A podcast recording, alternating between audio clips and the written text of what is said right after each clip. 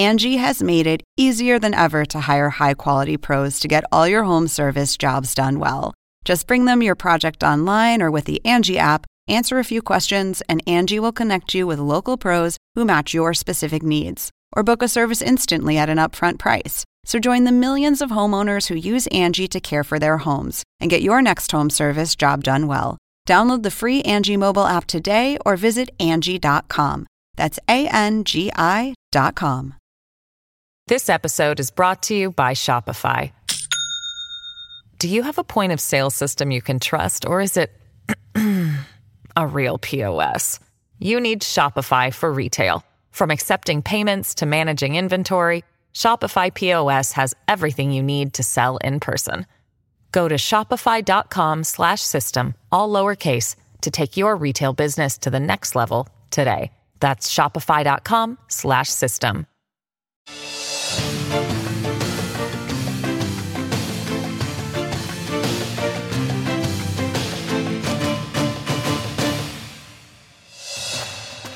Hola, hola, buenas noches, bienvenidos a Conclusiones. En este inicio de semana les saluda Mario González desde la capital mexicana, esta noche por mi compañero Fernando del Rincón. Hoy hablaremos de la marea rosa en México, la llamada Marcha por Nuestra Democracia, así se hizo llamar. Estuvo presente en más de un centenar de ciudades mexicanas este domingo y también en algunas ciudades del extranjero, mientras que el presidente Andrés Manuel López Obrador acusó a sus organizadores de esta marcha de disfrazarse de demócratas. Además, también vamos a hablar del futuro de la oposición en Rusia. La repentina muerte de Alexei Navalny deja un enorme vacío que no está claro quién ni cómo se va a llenar.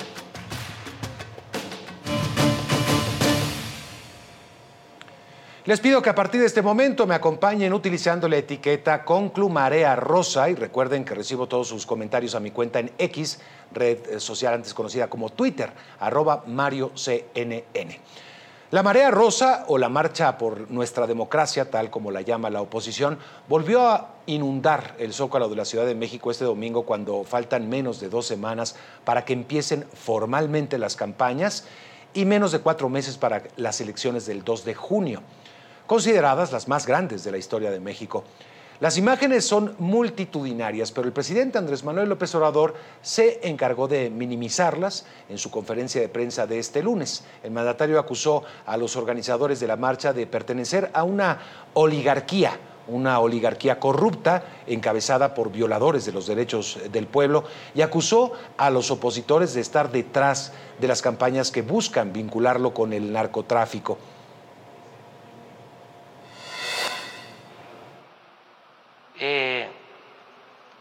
Son las protestas, los enojos, como la manifestación de ayer,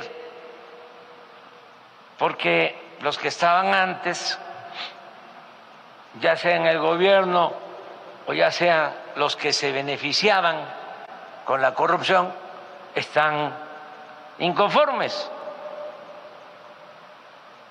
y quieren regresar y yo también quiero que regresen, pero lo que se robaron. Y eh, ahora se disfrazan de demócratas. Con lemas como la democracia no se toca, Miles de mexicanos se congregaron en la plaza principal de la República, el zócalo de la capital mexicana, y marcharon en más de un centenar de ciudades para defender la democracia, como lo dijeron, la Constitución y los organismos autónomos como el Instituto Nacional Electoral, el INE. Esos mismos que el presidente Andrés Manuel López Obrador ha propuesto desmantelar o transformar por medio de un paquete de reformas constitucionales. Los manifestantes pidieron libertad para ejercer el voto. Fueron muchos, pero no se, eh, no se sabe exactamente cuántos porque, una vez más, la diferencia entre las cifras oficiales y la de los organizadores es abismal. Según la Secretaría de Gobernación, al Zócalo acudieron unas 90 mil personas, pero según los organizadores del evento fueron más de 700 mil los participantes, pero incluyen manifestaciones en más de 120 lugares en México y en otros países. Mi compañera Natalia Cano, eh, pues está con este análisis, estuvo presente mm, y en este baile de cifras con versiones completamente enfrentadas sobre este mismo hecho. Una cosa fue lo que se vio ayer y otra lo que el presidente López Obrador pintó el día de hoy. Vamos con Natalia Cano para que nos cuente. ¿Cómo estás, Natalia? ¿Qué tal, Mario? Buenas noches, un gusto saludarte. Así es, un día después de que se realizara esta movilización eh, cívica eh, que se denominó Marcha por la Democracia, el presidente Andrés Manuel López Obrador desestimó esta movilización realizada en el Zócalo de la Ciudad de México y que, como bien decías, pues fue convocada por al menos un centenar de organizaciones civiles en defensa de la autonomía electoral y por un voto libre de cara a las elecciones federales del próximo 2 de junio. Desde su conferencia matutina, esta vez desde el estado de Puebla, el mandatario mexicano señaló eh, eh, pues algunos de los eh, que encabezaron esta movilización, ya que dijo que en el pasado gobernaron, que ahora pues se encuentran en la oposición, pero también pues que se disfrazan de demócratas. Así se refirió el presidente López Obrador. Mientras tanto, Mario, pues también las aspirantes presidenciales se eh, pues pronunciaron sobre esta marcha por la democracia. En el caso de la candidata eh, o la abanderada del Frente Amplio por México que conforman los partidos PRI, PAN y PRD, Xochil Gálvez, celebró la realización de la misma, mientras que Claudia Sheinbaum, que pues eh, durante lo que fue su primer, su primer discurso tras el registro ante el Instituto Nacional Electoral como la candidata presidencial, del partido oficialista Morena, pues la desestimó. Pero, ¿qué hace de eh, tan importante esta manifestación, Mario, eh, y, la hace tan particular a diferencia de otras que ocurrieron en el pasado? Pues más temprano platicamos con el analista Hernán Gómez y también con el senador independiente Emilio Álvarez y Casa, y esto fue parte de lo que nos comentaron. Escuchemos país hace mucho que conquistamos el derecho al voto y nada tiene que ver con los empresarios ni con los medios. Digamos, los votos se cuentan, existe un sistema electoral sólido y pareciera que ellos son los que hoy lo están poniendo en duda. Entonces, yo me pregunto, ¿es porque su candidata no levanta, que ahora ese es su discurso, decir que el voto no es libre? Pues es interesante porque al final se están convirtiendo un poco como esa oposición que tanto criticaron ellos en su momento. Esta manifestación no necesariamente tenía el carácter antigobierno, sino más a favor de nuestros derechos, a favor del voto libre y la ciudadanía expresando la exigencia de la defensa de la democracia. Mario, antes de que inicien las campañas presidenciales, que como decíamos será el, próximo primero de marzo, pues será la eh, abanderada de la, del Frente Amplio por México, Xochil Gálvez, quien mañana martes se registre ante el Instituto Nacional Electoral y el próximo jueves lo hará también propiamente el abanderado del Partido Movimiento Ciudadano, eh, pues también eh, se registrará como candidato ante el INE. Mario, la información esta noche. Así es. Eso será ya en las próximas horas, por supuesto, así que estaremos pendientes. Gracias. Gracias a Natalia, a Natalia Cana acompañándonos en vivo desde aquí, desde la capital mexicana. Bueno, Fernando Belauzarán, uno de los organizadores de las marchas, agradeció a los ciudadanos por movilizarse para defender la democracia y, según dijo, hacerle frente al despotismo. Belauzarán también señaló en su cuenta en la red social X que la precandidata del Frente Amplio por México, Xochitl Galvez, sí había entendido la manifestación ciudadana y respetaba a sus participantes mientras se preguntaba quién le explicaba a Claudia Sheinbaum, la candidata del oficialismo. El domingo Sheinbaum, eh, ante eh, la atención desde la sede del INE sobre lo que ella cree que es la falsedad, también llamó la atención en ese aspecto, se refirió a la marcha, llamando hipócrita a aquellos que hablaron y participaron en la marcha por la democracia, cuando en su momento, dijo Sheinbaum, promovieron fraudes electorales. Vamos a conversar de todo esto con mi invitado de esta noche. Y le doy, le doy la bienvenida a Fernando Belauzarán, político, analista, columnista del diario Excelsior, vocero de la ONG Frente Cívico Nacional, uno de los organizadores de esta marcha. Gracias, Fernando, por estar con nosotros. Es un gusto saludarte. ¿Marcha por la democracia o marcha abiertamente opositora a la cuarta transformación, Fernando? No, fue una marcha ciudadana por la democracia. Eh, fuimos muy respetuosos de la ley, estamos en intercampañas no fue a favor o en contra de ninguna candidata o candidato, no fue a favor o en contra de ningún partido, eh, de ninguna manera. ejercimos nuestros derechos ciudadanos para exigir el respeto a la Constitución. Y eso es que haya elecciones limpias, transparentes, con certeza, equitativas, etcétera. Porque la verdad es que lo que no podemos ignorar es que hay una elección de Estado operándose. Lo vemos eh, prácticamente todos los días, ¿no? Por eso uno de los destinatarios de la marcha, y así lo explicamos, era el presidente, porque tiene que salir, sacar las manos de la elección. Él no es el candidato ni puede asumirse como tal. Eh, eh, te acordarás que hace poco metió unas iniciativas, por cierto, unas iniciativas muy regresivas en materia eh, de democracia, en donde prácticamente está planteando acabar con la división de poderes, controlar a, la organización de las elecciones desde el gobierno, como ocurría antes, acabar con todos los contrapesos, con todos los organismos autónomos, para hacer, para regresar otra vez al, presidencialismo, eh, al hiperpresidencialismo omnipotente, a esas monarquías sexenales que teníamos en el siglo pasado. No, no lo estoy inventando, está blanco sobre negro. Pero una de las cosas ahí en la Constitución es que el presidente tiene que ser neutral. Eso no es porque beneficie a unos o perjudique a otros. Eso dice la Constitución. Y hay 34 resoluciones del Tribunal Electoral del Poder Judicial de la Federación que sancionan al presidente por intervenir en el, incluso está en la lista negra de violadores a la, a la ley electoral. ¿Y qué es lo que sucede? Absolutamente nada. Lo vuelve a hacer al día siguiente y al día siguiente y al día siguiente. Entonces, lo que nosotros pedimos es respeto a la Constitución y que haya voto libre, ¿no?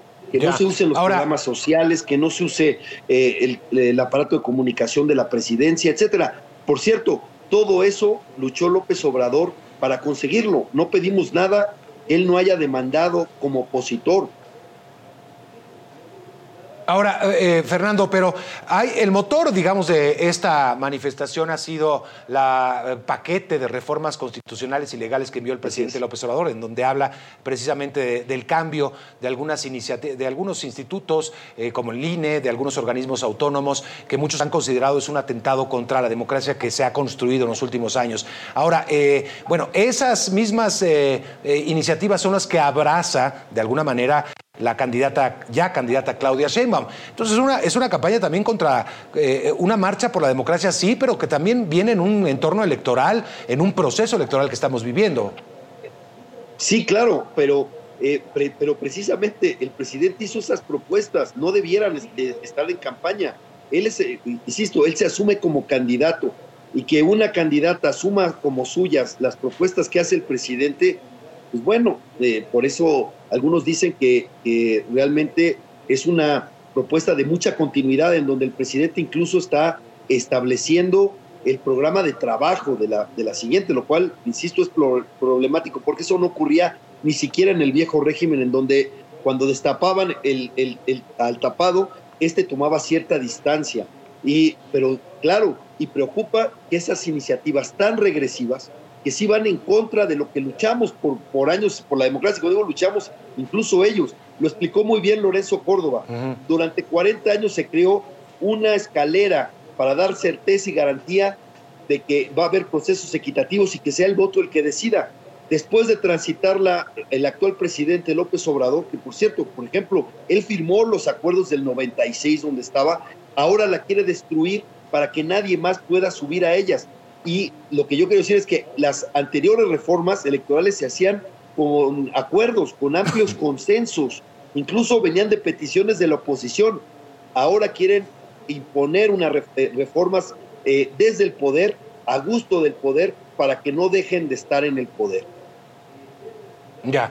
Ahora, eh, evidentemente, bueno, te preguntaría, el perfil de quienes participaron en esta marcha, eh, aunque había incluso, pudimos ver algunos eh, miembros de, la Cuarta Transformación que no coincidirán con algunas de las propuestas del presidente, pero en su mayoría eran opositores. Si bien no había candidatos y candidatas, sí eran líderes, exlíderes de partidos eh, también, partidos políticos, y mucho se cuestionó por parte, obviamente, de la Cuarta Transformación, como se hace llamar, el perfil de Lorenzo Córdoba como el único orador. Alguien que ha sido pues frontalmente eh, contrario al presidente López Obrador. Bueno, Lorenzo Córdoba no es que sea contrario a López Obrador, es que ejerció la autonomía del instituto, hizo valer las leyes en el instituto y no permitió, por ejemplo, ya lo que querían, que la Secretaría de Gobernación se encargara del padrón electoral, ¿no? Entonces, él defendió, eh, digamos, este, este, estos grandes acuerdos que se lograron para construir el andamiaje democrático que pueden mejorar, si pueden, pueden hacerse mejor las cosas, claro, pero por acuerdo, por consensos, no por imposición del poder a su antojo y a su beneficio del poder. Entonces, Lorenzo Córdoba lo que hizo fue ejercer la autonomía. Por eso, por eso fue nombrado por unanimidad como orador, porque él no representa el proselitismo a favor de ninguna candidato, candidato o partido.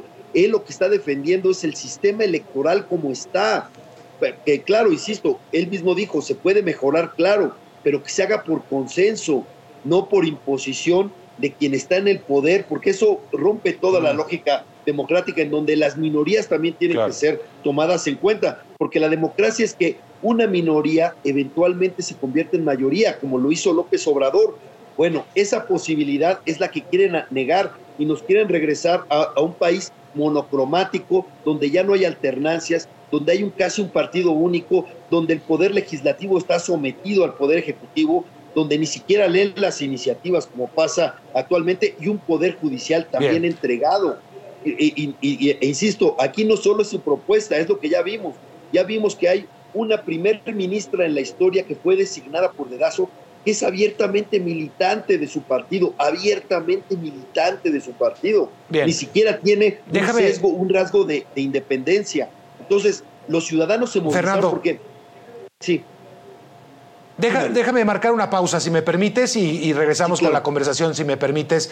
Es Fernando Belauzarán, político, analista y parte de la ONG Frente Cívico Nacional, una de las organizaciones eh, que eh, pues movilizó esta manifestación. Y más adelante, en conclusiones, tras la muerte de Navalny en Rusia, ¿cómo queda la oposición rusa? ¿Quiénes son? ¿Qué se espera de ellos?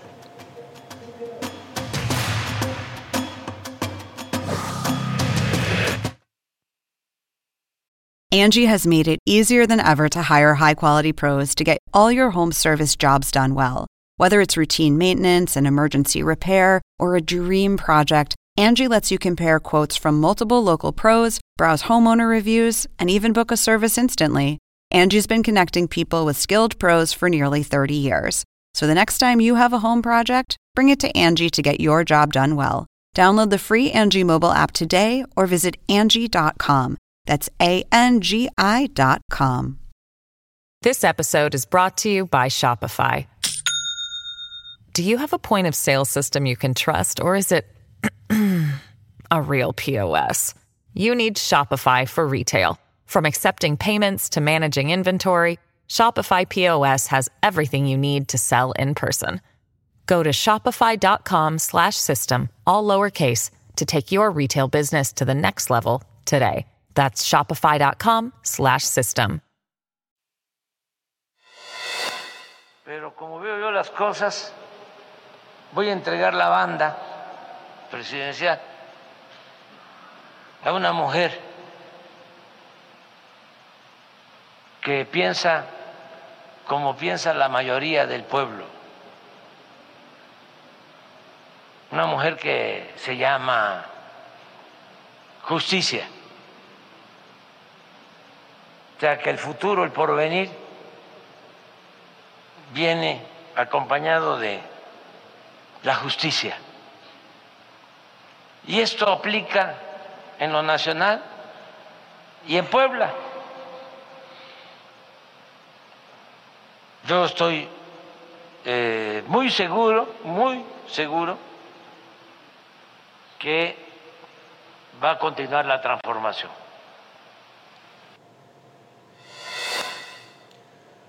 Seguimos, seguimos conversando con Fernando Belauzarán, político, analista, columnista del diario Excelsior, vocero de la ONG Frente Cívico.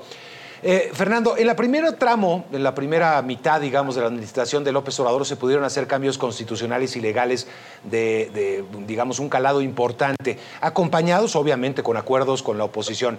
En el segundo tramo, después de las elecciones del 2021, eso fue imposible. Hubo un bloque de contención articulado por la oposición que ni siquiera eh, se prestaba a leer las iniciativas presidenciales. ¿Se puede cambiar la constitución o no se puede cambiar la constitución, Fernando? Bueno, es que, es que el presidente decía que no había que moverle una sola coma. Él se negó a discutir y a dialogar las, las iniciativas. Incluso la parte del presupuesto, que es facultad exclusiva de los diputados, dice no le muevan una sola coma. Y en esto, en la parte democrática, pues cómo, cómo avalarle la, la desaparición del INE, que era lo que planteaba en el plan A o cómo avalarle que los, que los, que los, eh, que los ministros sean tomados por la fuerza eh, este, por la fuerza política mayoritaria en elecciones que quizás también sean organizadas de Estado, como, los está, como lo, estamos viendo ahora. Partidizar la Corte es una mala idea, eh, que no le, da, no le da certeza a nadie, al contrario, ¿no? Eso, eso abre la puerta a su control y eso es exactamente lo que no queremos. Entonces, por supuesto, la democracia es diálogo, es acuerdo, pero creo que eso viene desde el poder. Mira, te doy un dato. El Tribunal Electoral del Poder Judicial de la Federación está incompleto. Y no solo eso, muchas salas regionales están incompletas porque el Senado no puede hacer los nombramientos. ¿Y por qué no los puede hacer, no puede hacer los nombramientos del Senado? Porque se opone la, fuerza mayoritaria. Si no, si no son incondicionales, si no son empleados del poder, entonces no los nombran y no aceptan nada.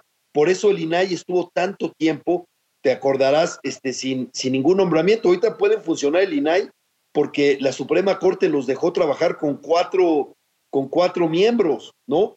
Pero si te fijas, también están incompletos, no quieren hacer ningún nombramiento que signifique eh, eh, llegar a un acuerdo, porque se buscaría un perfil con, ciertas condiciones de independencia. Y pues ya vimos que el presidente lo que quiere es como es el perfil de quien nombró como ministra de la Corte, totalmente partidaria, totalmente, totalmente militante de su partido, que no lo esconde, pues es, es, es evidente. Entonces, eh, el presidente es el que no ha querido acordar, a pesar de que hay cosas indispensables. Eh, eh, digo, imagínate, vamos a entrar a una elección tan importante y al Tribunal Electoral le faltan dos, dos magistrados, porque ya están las propuestas, ¿eh? La, propuesta es que ya están las ternas para nombrar a, los, a los magistrados y se puede llegar a un acuerdo. No quieren negociar en, la, en el partido mayoritario porque el presidente no les da permiso, esa es la verdad. Son empleados del presidente. Eh, e, ese es un atraso que vemos y, y la verdad es que cualquier observador imparcial de la realidad de México me daría la razón. Eh, el, poder legislativo con la mayoría morenista no es tal. Y como necesitan dos terceras partes, prefieren que no salga nada a tener que negociar para acordar algo importante. Eh, los, mira, lo vimos también. Los manifestantes, bueno, están peleando que, eh, y están planteando que se, que, se, ah, que se respete la constitución. El presidente pudo saludarlos y buscar puntos de acuerdo para, para darle cauce a las preocupaciones, a las exigencias, a las demandas y lo que hizo fue insultarlos, descalificarlos, ofenderlos, ¿no? Eh, y eso pues creo que, creo que no abona. Eh, eh, el, Zócalo se llenó de gente, pues de bien, gente que tiene, que, que está preocupada por el, el, destino del país y que es mexicana, que es parte del pueblo mexicano y que tiene sus derechos a salvo. Y es lamentable que con este, esta polarización populista pues se ponga en, se, les descalifique. Ustedes que han seguido muy de cerca el proceso en América Latina, se acordarán que cuando murió la democracia venezolana, pues cuando el Tribunal Supremo fue controlado por Chávez y ahora por Maduro al grado de descalificar a una contendiente a la presidencia. Bueno, eso va a pasar en México si dejamos que la Corte también se someta al, al nuevo partido de Estado y desde la presidencia se controle al Poder Judicial a la Corte. Eso pasó, ah, eh, eh, este, eso pasa cuando desde el Ejecutivo se acaban los contrapesos y se, y, se toma por asalto la Corte. Eso sucedió en Venezuela, que no nos pase en México para no padecer esto. Ahorita yo diría, eh, todavía, todavía sobrevive nuestra democracia, está peleando, pero la tenemos que defender. Estamos a tiempo de defender la democracia. Muy bien, gracias Fernando. Te agradezco mucho por tu tiempo. Fernando Belauzarán, político y analista y vocero de la ONG Frente Cívico Nacional, que ha también sido parte de esta eh, convocatoria a la manifestación de la Marea Rosa. Gracias Fernando. Hasta Gracias a ti, Mario. Voy a marcar una pausa nuevamente. Hasta pronto.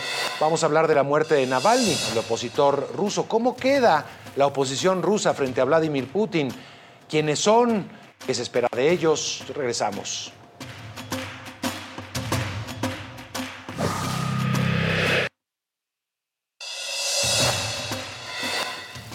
Un satélite fuera de control va camino a colisionar con nuestro planeta. Es el satélite de observación terrestre ERS-2 de la Agencia Espacial Europea puesto en órbita en 1995 para recopilar datos sobre los casquetes polares, los océanos, la superficie terrestre y observar desastres naturales. El ERS-2 pesa casi 2.300 kilos y se espera que su reingreso a la atmósfera se produzca el miércoles. Según los pronósticos de la Agencia Espacial Europea, a unos 80 kilómetros de la superficie terrestre, el satélite se partirá en pedazos y la mayoría de sus fragmentos se quemarían y desintegrarían en la atmósfera. Sin embargo, existe la posibilidad de que algunas partes entren a la Tierra y que probablemente caigan al mar.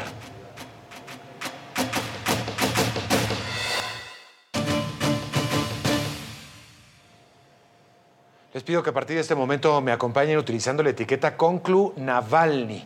Recuerden que recibo todos sus comentarios a mi cuenta en X, antes conocido como Twitter, arroba MarioCNN. El embajador de Rusia en Naciones Unidas acusó este lunes a los países occidentales de politizar la muerte del opositor Alexei Navalny, señalado además, eh, señalando que aún se desconoce la causa de su muerte porque la investigación de las autoridades rusas sigue en curso. No importa cuánto lo haya reclamado su madre, ni cuánto lo haya exigido su mujer. Las autoridades rusas no van a entregar el cuerpo de Navalny hasta dentro de 14 días, según informó la portavoz del opositor. Claudia Rebasa nos explica el motivo, el porqué. El cuerpo del líder de oposición, Alexei Navalny, no será entregado a su familia hasta dentro de 14 días, dijo la portavoz del líder de oposición, Kira Yarshmesh. El cuerpo sería sometido a algún tipo de examen químico, añadió. Y es que su abogado y su madre intentaron en los últimos dos días encontrar el cuerpo de Navalny sin tener éxito. Su viuda acusó a las autoridades rusas de ocultar el cuerpo del líder opositor y nuevamente responsabilizó al presidente ruso por su muerte. Están escondiendo su cuerpo de una manera cobarde. No se lo están mostrando a su madre, no se lo dan a su madre. Están mintiendo y esperando que rastros de otro Novichok de Putin desaparezcan. Que otros rastros de Novichok desaparezcan, dijo la esposa de Navalny. Y es que este agente nervioso fue utilizado para envenenar a su esposo en el 2020 y también fue utilizado aquí en el Reino Unido por agentes rusos en contra de los Skripal. Más temprano, en su diaria llamada con los periodistas, el vocero del Kremlin, Dmitry Peskov, aseguró que existe una investigación en marcha sobre su muerte, pero sin dar mayores detalles. Además, dijo que el Kremlin no está involucrado en la devolución del cuerpo. No es responsabilidad de la administración presidencial, dijo Peskov. El presidente ruso Vladimir Putin aún no ha hecho ninguna declaración oficial sobre la muerte de Navalny y una petición pública en Internet para que se libere su cuerpo ya ha sobrepasado las 60.000 firmas. Claudia Rebasa, CNN, Londres. Y ampliamos, ampliamos el tema. Le doy la bienvenida a Fredo Arias King, presidente del Instituto Karlsla en Praga, miembro del Consejo del Centro de Estudios de Rusia de la Universidad de Harvard. Nos acompaña en vivo desde Bartow, Florida. Gracias por estar con conclusiones con nosotros, Fredo. Bienvenido. ¿Qué futuro tiene la oposición en Rusia hoy por hoy? Fredo.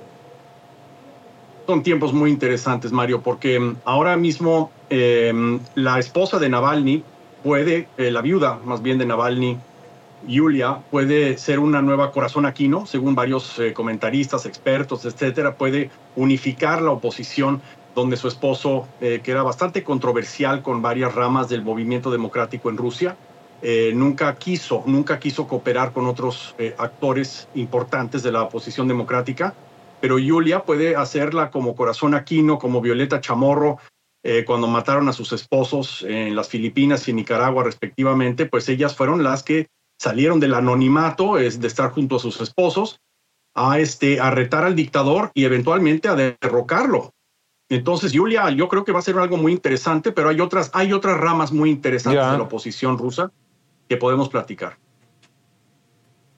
Ahora, Julia, como bien dices, pues eh, tiene esa carga moral importante, ¿no? Es decir, puede convertirse en un, en un actor eh, fundamental para, para eh, pues, armar coaliciones o, pues, fortalecer más a posibles opositores. Totalmente. De hecho, hay un ejemplo muy interesante porque Navalny, como era nacionalista y además estuvo medio a favor de la anexación de Crimea en 2014, eh, y eso pues desalentó a muchos eh, sectores de los liberales rusos tradicionales de cooperar con él, pero Yulia, eh, su viuda, puede ser el catalizador para cooperar con, por ejemplo, una, una fracción muy interesante de la oposición rusa encabezada por un tal Ilya Panamaryov. Ilya Panamaryov fue el único miembro del Duma en votar en contra de la anexión de Crimea. Se tuvo que escapar, obviamente, y en Kiev vive y organizó una especie de gobierno, un parlamento en exilio de eh, exdiputados rusos anti-Putin. Muchos de ellos siguen viviendo en Rusia, increíblemente, pero se convocan este parlamento en exilio en Varsovia. Entonces, él también lidera un grupo armado de voluntarios rusos basados en, eh, en Ucrania bajo el mando de las fuerzas eh, militares ucranianas que hacen incursiones dentro de Rusia y tienen una red de saboteadores dentro de Rusia que destruyen equipo militar y descarrilan trenes que llevan equipo militar a Ucrania, etc. Entonces, este, este Panamariov acaba de tuitear que Yulia debería de ser el catalizador para abrir las puertas en Occidente. Ahora es el momento porque eh, la simpatía que tienen muchos, eh, muchos gobiernos, líderes mundiales hacia, hacia Navalny, pues no hay que desperdiciarlo, ¿no? Entonces, Yulia puede ser un catalizador, pero las fuerzas democráticas rusas son fuertes, están armadas y tienen un gobierno paralelo listo para tomar el mando en Moscú.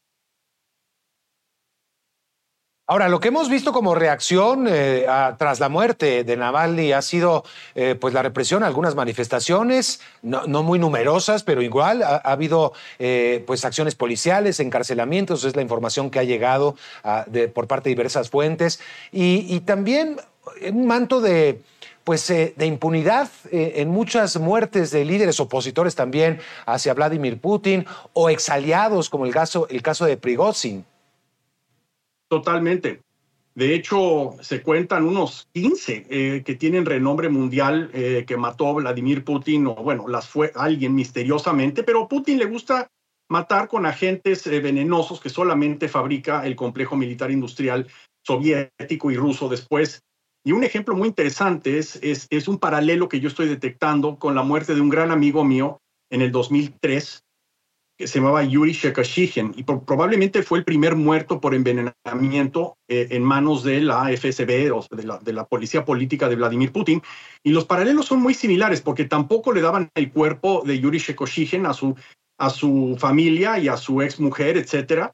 Y, y a, pesar de que lo pedían, eh, eh, increíblemente lo que, lo que pasó en el funeral, funeral de Shekoshihin, la gente notó que el envenenamiento fue tan poderoso que encogió su cuerpo entonces, esto es una forma en que Putin no solo mata a sus opositores, sino lo hace de una forma eh, tal para humillarlos.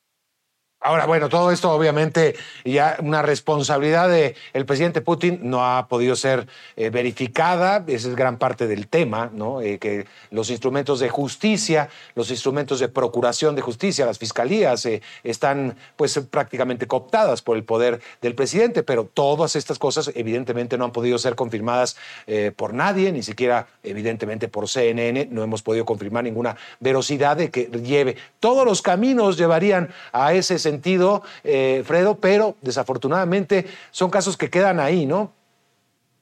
Totalmente.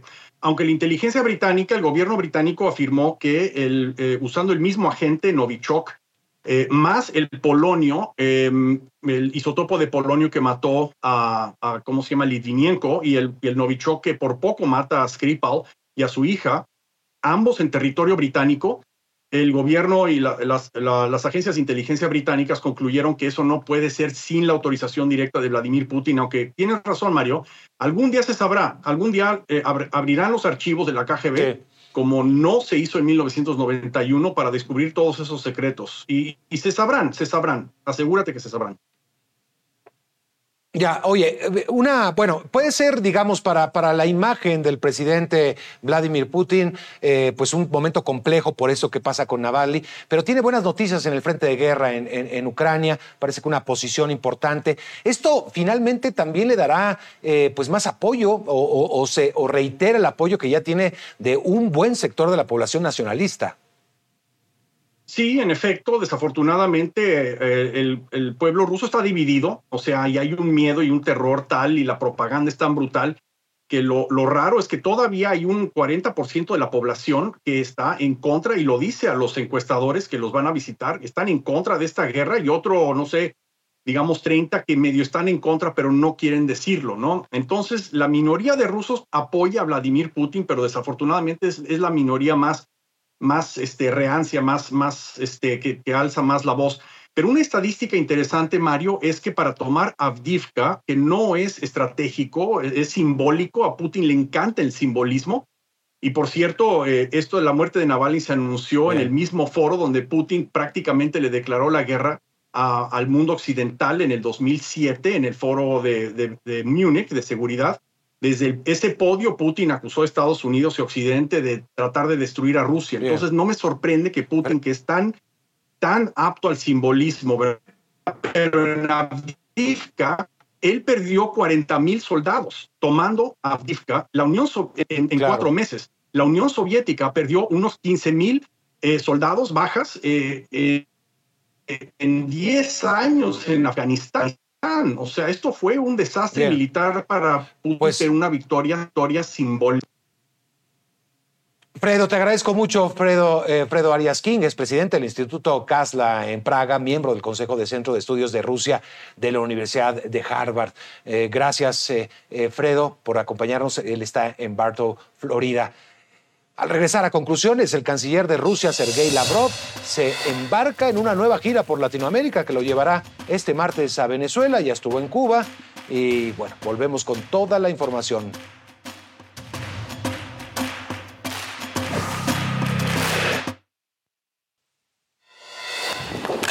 El canciller de Rusia, Sergei Lavrov, inició una nueva gira por América Latina que lo llevó hasta La Habana en su primera parada. Ahí se reunió con el presidente Miguel Díaz Canel y con el canciller Bruno Rodríguez. Este martes, Lavrov visitará Venezuela, donde se reunirá con Nicolás Maduro.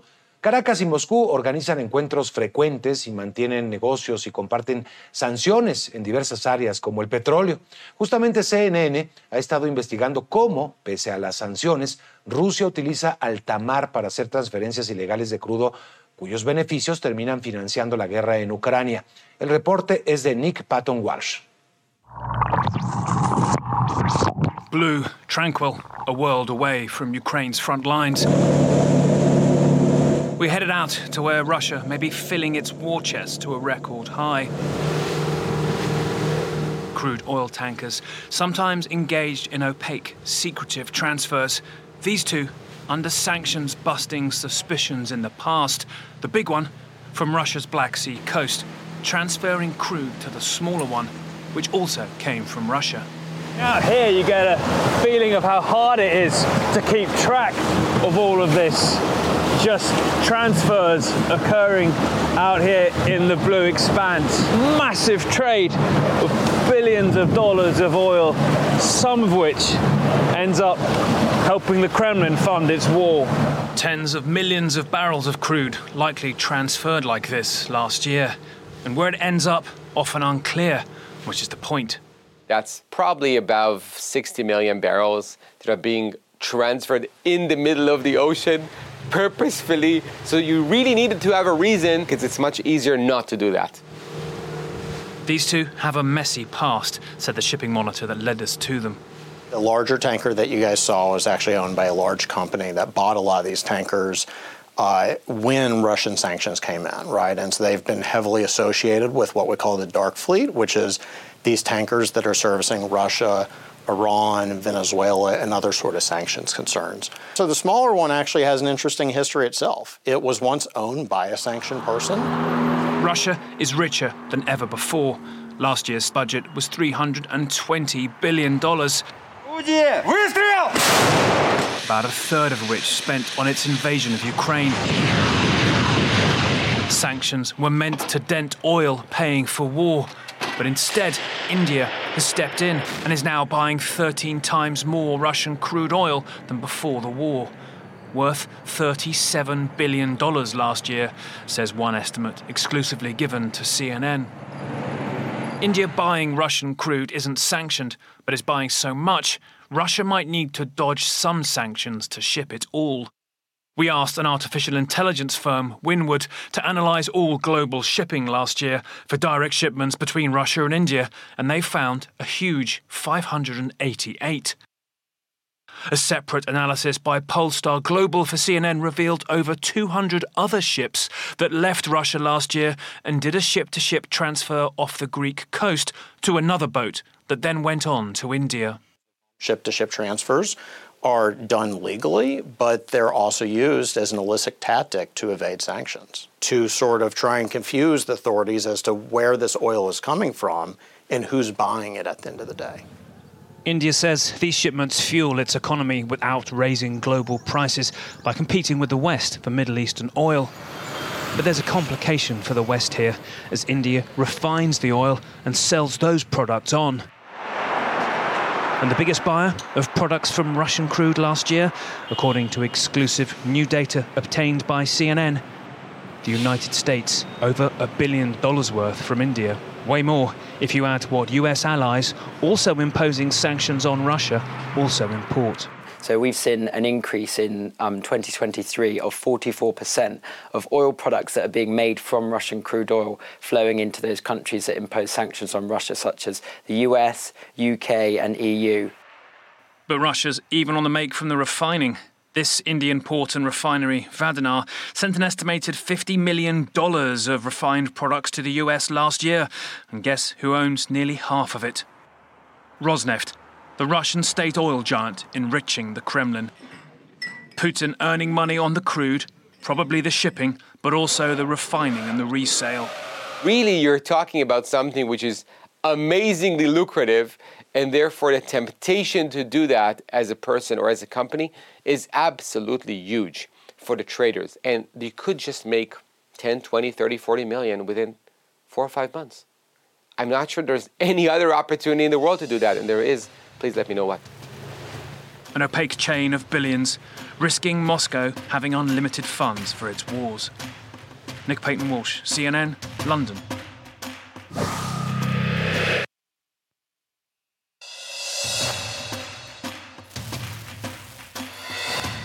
Llegamos al final, que pase una excelente noche.